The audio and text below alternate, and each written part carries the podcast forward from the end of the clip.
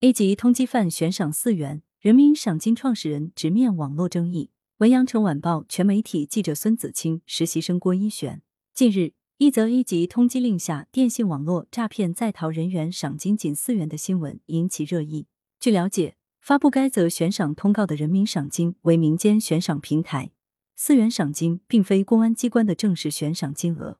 截至八月三十日晚上，该名通缉犯在人民赏金的悬赏金额已达两百四十元。四元悬赏通告在网络热传后，有网友戏称：“这还不够付我去举报的地铁费呢。”部分网友错将人民赏金认作公安部门官方悬赏 APP，对悬赏金额表示不解。公安部有点抠门。还有网友质疑私人平台悬赏通缉犯的行为。一个搞众筹的悬赏 APP，隔一段时间就买一个这样的广告，故意搞噱头。众说纷纭中，人民赏金的创始人袁艳清接受羊城晚报记者专访，直面网络争议，质疑与争议是否涉嫌集资，悬赏奖金何处去？据介绍。人民赏金创立于二零一六年，创始人袁艳清的本职工作与公检法均挨不上边。早在大学期间，袁艳清已开始尝试互联网创业。后来我觉得商业化的没太大意思，就想做一个和政府有关的项目。考虑到纸质通缉令在互联网时代水土不服，袁艳清最初的构想是做一个信息汇总平台。后来发现公安部门的赏金太低了，没多少钱，就想引入悬赏功能。根据 APP 的用户充值须知所述，平台悬赏功能通过平台虚拟产品泪滴实现，一元可兑一泪滴，充值门槛为十颗泪滴。泪滴购买不属于众筹捐赠，而是个人消费行为，用泪滴的多少来衡量人们的愤怒和对受害者的同情。袁艳清向记者解释，但关于悬赏明细，袁艳清则讳莫如深，多次阐明不愿公开的立场。我们不做这样的数据统计。也不愿意搜集任何用户的打赏信息，怕通缉犯打击报复。面对所有信息，我们都要再三斟酌。至于善比最高悬赏金额和总悬赏人次，他同样表示无法回答。但是，所有的悬赏金都可以开发票，每一笔钱我们都会纳税。经查证，在平台官网的订单中心里有申请发票和打赏证书的入口。面对平台是否涉及非法集资的争议，袁艳清略显无奈。我们不是非要将悬赏的钱放在公司账上，希望有第三方机构愿意监管或给我们托管资金。人民赏金创立六年间，还从未有人认领过赏金。对于资金的使用以及产生的利息归属，人民赏金如此解释：产生的利息将全部用于因平台提供服务产生的相关费用，包括但不限于平台运营费用、向有功人士赠与款项产生的银行或第三方支付通道费用、联系用户的通讯费用。履行本协议所产生的费用及其他平台因提供服务产生的合理费用。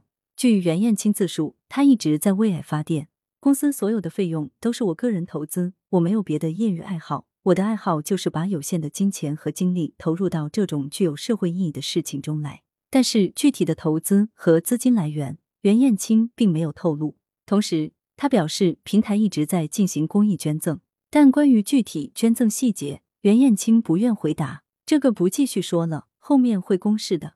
此外，有关公司架构和内部人员的信息，袁艳清同样表示不便回答。我们就应该神秘一点。至于网友和用户对平台的不信任，他则回应称：用户信就信，不信就算了。大数据时代，公司的任何信息都能查到。目前，人民赏金 APP 在各大应用商城均无法搜索到，他们都把我们拉黑屏蔽了，没给我们任何理由就不准上架。袁艳清说。诉求与呼吁，探索公众悬赏的可能性。我们平台也不想出名，我们就想让我们呼吁的东西进入公众视野。搞垮平台，搞垮个人有什么意思？我们关了他们，去哪找通缉犯信息？袁艳清向记者介绍称，不少人通过从人民赏金获取信息，向公安机关成功举报了多名在逃的犯罪嫌疑人。但对于举报人数如何统计以及具体人员信息，袁艳清未予以回应。我们希望等这一波流量冷静下来以后，大家能坐下来想一想，我们填补了什么空白，我们存在的意义是什么？袁艳清想借人民赏金这一平台，呼吁实行公众赏金制度，即在公安机关的公开通缉行动中，推行以国家赏金为主、民间赏金为辅的悬赏形式。袁艳清期望看到公安部门推出功能更齐全、更具权威性的悬赏平台。但同时表达了自己的质疑和担忧。国家平台不可能建立人民赏金这样的打赏生态，只能汇总信息，而这与他试图呼吁建立公众赏金制度的初衷是相悖的。然而，人民赏金的探索难言成功。平台成立六年来，还没有人领取过赏金。人民赏金曾尝试剖析用户悬赏的心理，一部分人可能是好奇，十块钱买不了吃亏，买不了上当；还有一部分人就纯粹出于正义心理或对受害者的怜悯同情。但无论从哪个角度出发，袁艳清都想借此强调用户参与悬赏的正面意义和向公众开放悬赏渠道的必要性。六年来，虽未曾有人前来领取过一笔赏金，又面临诸多争议，但袁艳青仍觉满足，笑称本是个普通百姓，却天天操着国家的心。来源：羊城晚报羊城派，责编：付明图，王俊杰。